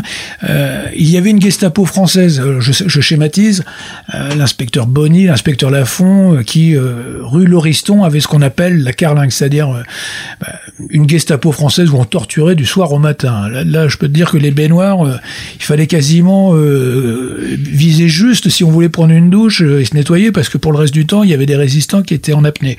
Et donc, euh, euh, j'a- j'apprends que euh, on a créé une euh, milice de Maghrébins, euh, essentiellement des, des Marocains. euh, jusqu'à 300 personnes euh, qui avaient donc carte blanche pour euh, bah, faire leur travail, euh, arrêter, etc. Et, et même les Allemands rigolaient et, et appelaient ça la, la SS Mohamed. Je dirais qu'il y avait une forme de réconciliation euh, et, et voilà. Et, c'est- pas banal. ah non, c'est pas banal. Et, et ces gens-là se, se retrouvent, euh, euh, comment dire, euh, à la prison euh, à Fresnes. Alors je précise que ce, ce livre, Levé d'écrou, est en plus richement illustré, si je puis dire. Et donc il y a, y a 15-16 photos qui permettent de voir, par exemple, que à la messe le dimanche, qui était vraiment le, un moment attendu pour ces, ces gens-là, qui, qui la plupart du temps étaient à la fois de grands patriotes parce que bah oui ils s'étaient engagés oui euh, ils avaient cru en une certaine France Et c'était certainement beaucoup plus courageux que le, que le, le mec qui restait euh, dans son coin à attendre que, que, que ça se passe. Et donc ces gens-là se retrouvent en prison, ils avaient un besoin de spiritualité. Et certaines photos montrent dans quelles conditions on leur permettait d'assister à la messe, c'est-à-dire dans des, quasiment dans des cages. Enfin, des, des espèces de cabanes à outils euh, qui sont ajourées au niveau du visage. Et imaginez ce que ça peut être 300 personnes, 300 petites cabanes tournées vers l'autel et, et, le, et le prêtre. euh, donc voilà un, un té- un témoignage euh, très bien écrit. Là aussi, euh, on s'aperçoit que ces personnes, que ce soit ce, ce préfet Jean, Jean Tracou ou Georges Loupeau, sont les héritiers d'une civilisation euh, de la littérature. Euh, en quatre lignes, les, les personnages sont campés. On vit avec eux, tout particulièrement dans le, le livre de Georges Loupeau. Euh, à chaque fois qu'il croise un prisonnier, euh, il donne son parcours et, et aussitôt on a envie d'en savoir plus. Ce, ce sont des annotations qui sont euh, enlevées. Il y a, y a- y a un ton. Ces, gens-là savent communiquer. Euh, alors non, je, je m'exprime mal parce que savent communiquer, c'est plutôt une expression d'aujourd'hui. Savent communiquer leur vision, savent communiquer leurs émotions, savent communiquer. euh, Ils maîtrisent la langue française, tout simplement. c'est- merveilleux. Et alors, tu, tu vas me dire, et l'homosexualité en prison? Et l'homosexualité en prison, Pierre-Marie. Toi Il ne aussi, lui a pas dit. Ben oui. Ah oui, oui, oui. On se pose la question, c'est sûr. Bon, vous, êtes- vous- alors là, euh, bon, là on part dans les, les théories de les théories de Monsieur Anecdote. Euh, vous, vous êtes d'accord avec moi que nous vivons aujourd'hui euh, dans une époque où on nous dit que les Français, tout particulièrement les pétainistes, les nazis, les fascistes, sont homophobes euh, et racistes. Oui, bah oui. Bah c'est une idée, oui, oui, oui, une idée reçue, oui. Voilà, je, sûr. je pense que Sûr, si, si maintenant je vais euh, même sur RTL euh, et que je tourne le bouton, on va tout de suite nous, nous remettre dans le droit chemin. Et pourtant, Et pourtant, et pourtant, dans ce livre Levé d'écrou, on se retrouve pour quelqu'un de gauche, pour Sophia Aram par exemple, euh, avec la lie de l'humanité. elle va apprendre des choses là. Ouais. Euh, on se retrouve d'ailleurs, euh, par exemple, avec euh, le, le frère de, du commandant Cousteau. Vous avez tous connu le, le commandant Cousteau là, qui euh, qui faisait euh, qui faisait le, enfin qui avec son mérou apprivoisé ou sa baleine, son dauphin. vous voyez. Oui. Bon, ben on se retrouve dans ce livre avec son frère qui lui avait été journaliste à Je suis partout, qui a écrit un livre qu'on trouve en PDF sur, euh, j'allais dire sur RTL, mais non pas sur RTL, sur Internet, euh, qui s'appelle L'Amérique juive. Euh, C'est tout à fait différent de RTL. Euh, eh bien, on, se- on se on se retrouve également avec euh, Lucien Rebattet, qui a écrit cette immense euh, œuvre littéraire, euh, Les Décombres. Mais on se retrouve aussi avec Morissette. Qui est Morissette? C'est Maurice, tu veux dire, non? Alors voilà, Maurice, alias Morissette, la tapette. C'est pas moi qui le dis, c'est lui. Et effectivement, Georges Loupeau, euh, quand il est entré dans cette prison, euh, s'était fixé pour mission de d'écrire tous les aspects euh, et des aspects assez douloureux. Euh, Je précise que les mecs qui sont en tôle actuellement, c'est le club méditerranéen avec euh, les tables de ping-pong et parce que euh, à l'époque, c'était du moins 12, moins 12 euh, dans la cellule. Et moins 2 euh, le matin vers 8-9 heures au moment où le- la bassine de café arrive. Et plus 20 quand Morissette passait. Ah oui, c'est vrai que là, tout, ouais, tout, tout d'un coup, c'était la, la gaieté euh, et, et la joie euh, dans, le- dans la division. Alors en fait, en fait euh, Georges Loupeau raconte que il y a euh, un certain nombre d'homosexuels. Alors, je- à mon avis, ce sont pas les mêmes que ceux de notre Gay Pride. hein.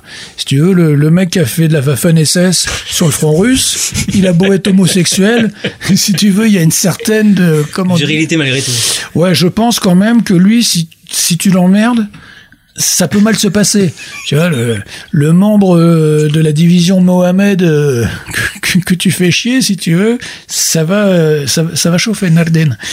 Et euh, mais, mais en tout cas, on voit bien que le, le pétainiste est tout à fait, euh, j'allais dire, homophile. Hein, c'est, euh, y a- On y a passe pas- à l'homophilie. Il n'y a pas de problème. Et, et- et donc, il y a des anecdotes assez savoureuses. Où- intéressant. Où, on raconte que les homosexuels euh, donc euh, se- ont trouvé comme combine d'aller se mettre à la buanderie avec le journal. Et donc, ils s'éloignent pour vivre leurs amours coupables euh, en disant, bon, ben, on va regarder un petit peu l'actualité. Et naturellement, enfin, naturellement, les autres camarades ont creusé un petit trou à la chignole pour voir comment euh, on se sodomise tranquillement euh, en prison. Ce qui, ce qui prouve bien qu'il n'y avait pas chez ces gens-là une méchanceté naturelle à l'égard de l'homosexualité. D'ailleurs, Morissette le dit dans le, dans le livre, il dit, moi j'ai toujours été comme ça, point barre. Mais c'était également une époque où on nous obligeait pas, nous, à être tout à, totalement, j'allais dire prosterné. Dieu m'en préserve. Euh... J'allais dire à genoux, mais c'est pire. Ah ouais, non, non, non, non, non. Euh, ouais, enfin, je pense que le message est, est passé, c'est clair. Mais bon, il y avait un, un, véritable respect. Il est vrai que ces gens-là commençaient à bien sentir qu'ils étaient tous bannis, tous maudits, et que euh, ils avaient intérêt à se serrer les coudes euh, et peut-être et peut-être serrer les miches.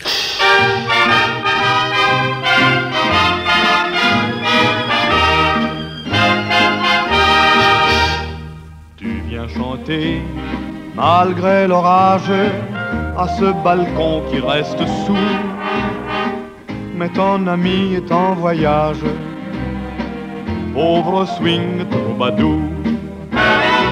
Elle est partie, changement d'adresse, et j'ai repris l'appartement. Et c'est à moi que tu t'adresses, tu n'as pas de chance, vraiment swing troubadour. Ton destin, swing troubadour, c'est de chanter le bonheur, même si ton petit cœur est bien lourd. Swing troubadour, rien pour toi ne peut effacer les beaux jours du passé, même si dans ta voix y a de la joie quand tu souris, tout comme toi, je pleure en secret. Un rêve chéri, un amour timide et discret. Moi, je n'ai plus rien, mais comme toi, je chante pour mon bien. La plus belle des chansons d'amour, swing troubadour. C'est fini. Plus de promenade, plus de printemps, swing troubadour. Elle est finie ta sérénade, tu vas quitter le faubourg.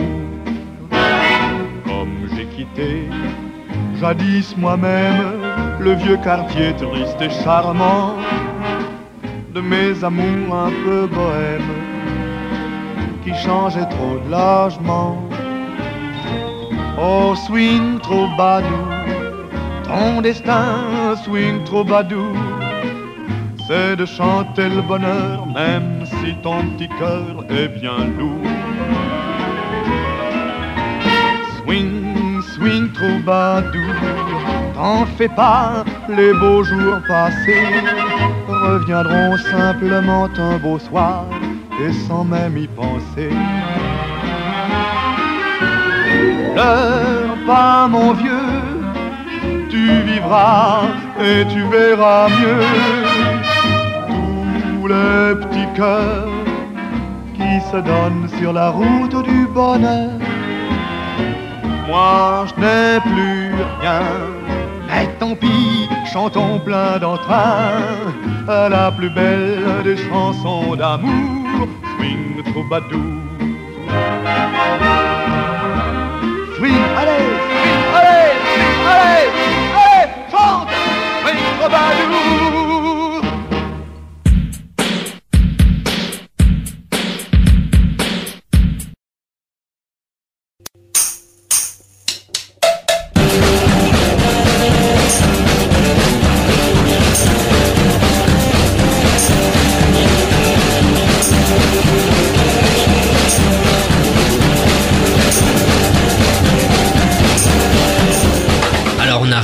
Quasiment à la fin de cette troisième émission euh, Pavillon de chasse. Et euh, comme c'est l'émission du mois de novembre, euh, tu as souhaité faire un petit clin d'œil, un hommage à la tuerie euh, du 13 novembre avec le groupe. Abso- absolument. euh, on, on a, bien entendu euh, que l'anniversaire avait été marqué. Moi, je voulais juste revenir sur le, le groupe qui était sur scène euh, au moment de cette immonde tuerie, Eagles of Death Metal, un groupe emmené par un personnage étrange, je- Jesse Hughes. En fait, il y a quelque chose qui a attiré mon, mon attention, c'est qu'au moment où les, les tueurs commençaient leur sinistre besogne, comme on dit dans les, les mauvais romans, eh bien, euh, le groupe jouait un morceau qui s'appelait Kiss the Devil. Je vous en, je vous en donne vite fait euh, lecture. Euh, évidemment, là, on n'est pas dans la poésie du XVIIe siècle. Qui va aimer le diable? Qui va chanter sa chanson? Je vais aimer le diable, je vais chanter sa chanson. Des paroles assez sinistres évidemment dans, ces circonstances.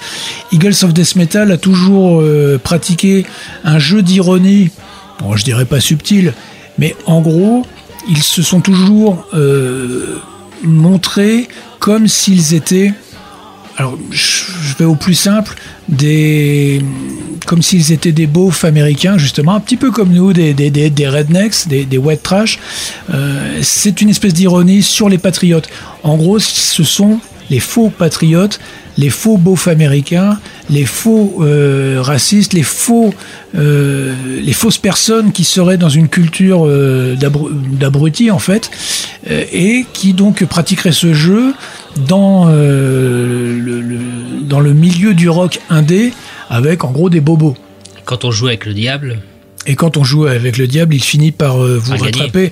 Eagle- Eagles of Death Metal, ne, ne serait-ce que le nom, euh, c'est également un clin d'œil. Alors Eagles, ce sont des bons gros euh, bab, euh, baba cool, enfin Hotel California. hein. Tu, tu te souviens, Stridge, d'avoir dansé euh, avec une petite érection sur ce slow hein. Sur Hotel California. au, au moment du solo au milieu. Ouh, Ça commence à être vieux, tout ça. voilà. Et alors, Eagles of Death Metal, les, les aigles du métal de la mort, c'est tout simplement un espèce de clin d'œil aux, aux bombardiers américains euh, de George Bush, qui faisaient également leur sinistre besogne, comme on dit dans les mauvais romans, en Irak. Et Jesse Hughes était vendu comme le chanteur à moustache euh, qui euh, était membre de la NRA. Euh, National Rifle Associ- Association, le, le syndicat de la- des armes, voilà.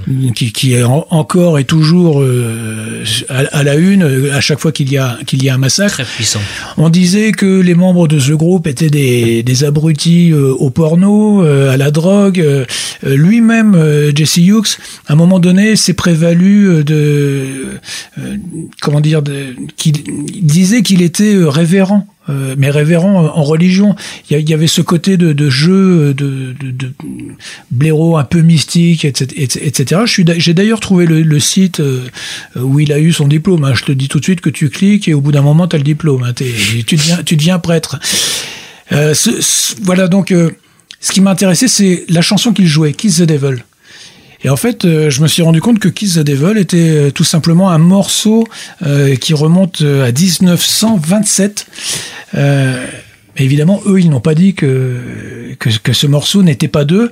Alors moi, je vais juste euh, remettre les choses à l'endroit. Ce morceau est d'un certain Doc Boggs, qui est un formidable euh, musicien et chanteur. C'est du folk des, Appalaches. Et son morceau Sugar Baby est apparu sur une anthologie dans les années 60, à l'époque de Bob Dylan.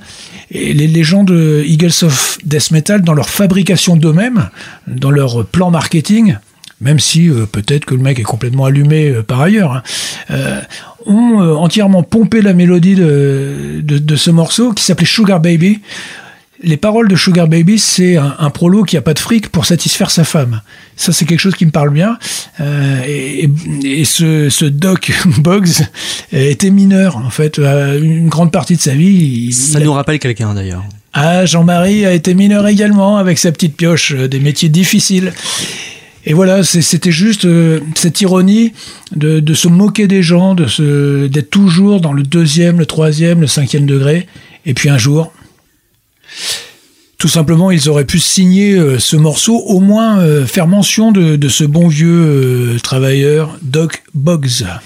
Alors avant d'écouter le, le morceau que tu viens d'évoquer, Pierre-Marie, et bah j'aimerais que nous disions au revoir, car c'est définitivement la fin de l'émission. C'est la fin de l'émission. C'est terminé, on va se retrouver rapidement pour un épisode de, Spécial. euh, numéro 4. Spécial Noël. Spécial Noël. De toute, de toute Il y façon, aura des surprises. on sort les guirlandes, on met les boules. On met les crèches. Et, les crèches. et les hein, pas la crèche, les crèches. ce, que je propose pour l'épisode numéro 4, c'est d'inviter quelques camarades de notre section locale, juste pour euh, vous présenter des, des, des Et personnes. promouvoir la section locale aussi, puisque nous sommes le pur produit nantais. Absolument. Et, et, contri- et contribuer à, à plus d'ouverture. Exactement. Merci Pierre-Marie, encore Oui. pour ce bon cru. Oui, merci pour tout. J'ai oublié quelque chose. Euh, parmi les surprises, j'ai en réserve un entretien de Maître Viguier qui n'a pas pu trouver sa place euh, cette fois-ci, mais croyez-moi, Il est lourd. Il est bien, il nous rend visite. Très bien, merci Pierre-Marie, merci Stridge. Oui, merci à vous. Et on se donne rendez-vous pour euh, l'émission suivante qui aura lieu au mois de décembre 2017. Et bien sûr, vous pouvez écouter cette émission en podcast sur le site ERFM. Et nous laisser euh, vos commentaires, euh, suggestions euh, sur... euh, Bah, sur pavillon de chasse at yahoo.fr. Absolument.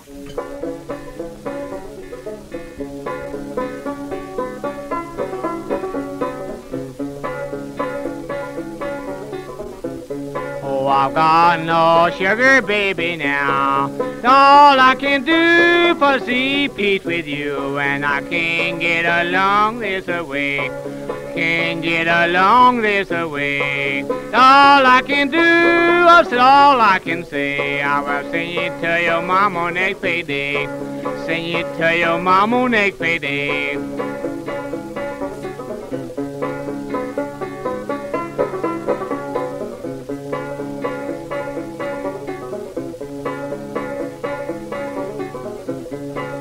Got no use for a red rocking chair. I've got no honey baby now. Got no sugar baby now.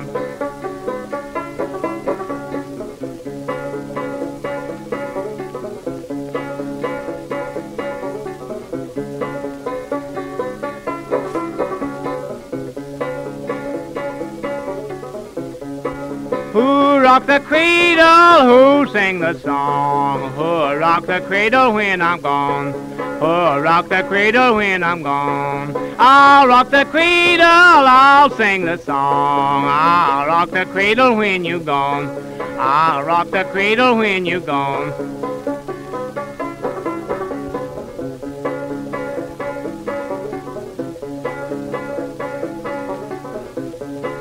All I can do, I've said all I can say. I'll have seen you to your mama next payday. Later in the she give her every dime I made. What more could a poor boy do? What more could a poor boy do?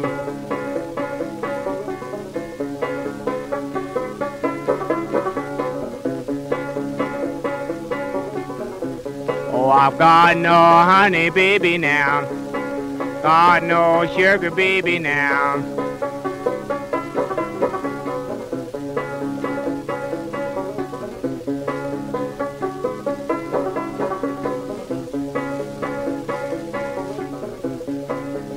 All I can say, I've done all I can do, and I can't make a living with you. Can't make a living with you.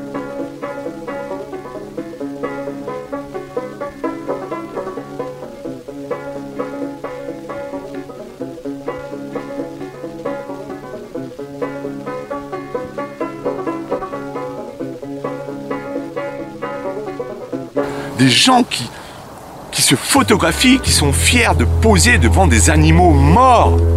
Mais c'est nauséabond. À bientôt dans Pavillon de chasse, appuyé sur la détente dissidente.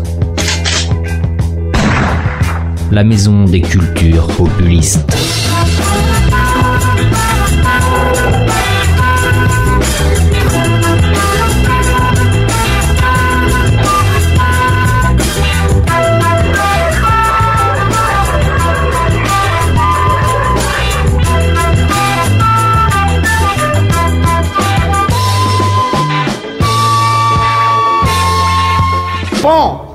en plein dans le mille.